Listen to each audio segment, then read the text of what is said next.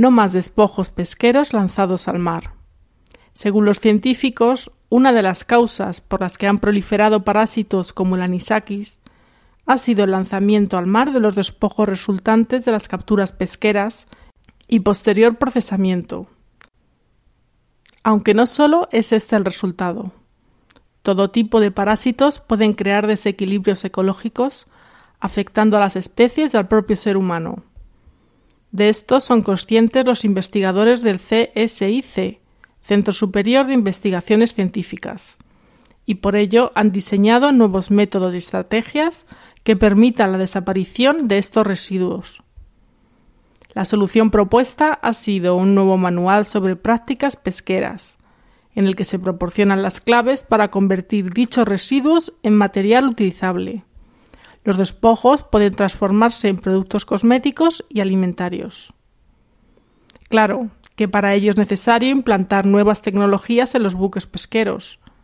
Esta labor la realizan varios institutos de investigación europeos, en coordinación con el CSIC, en el proyecto denominado BFAIR, financiado por el programa Life Environment de la Unión Europea soporte financiero de la Unión Europea para la conservación y protección del medio ambiente.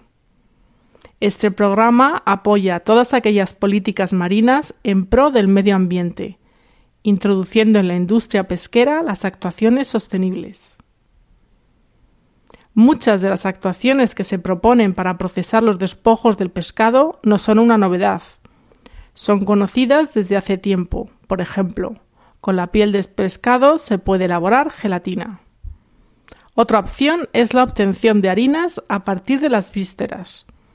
Esta opción no era viable antaño para la industria, debido al alto coste de las instalaciones y la necesidad de emplear mano de obra especializada. De hecho, son varios los productos que pueden extraerse de los despojos pesqueros para ser utilizados, pero como siempre se encontraba el problema del coste económico. Una captura de una especie barata puede no compensar que las bodegas del barco deban almacenar todos esos despojos. Ahí es donde interviene el programa.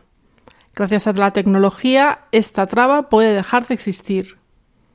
Somos responsables, o al menos hemos propiciado y acelerado la propagación de enfermedades y parásitos entre la fauna marina. Hemos tirado piedras sobre nuestro propio tejado. Esperamos que el programa sea aceptado de buen grado por la industria pesquera en pro del ecosistema marino y de nuestra salud.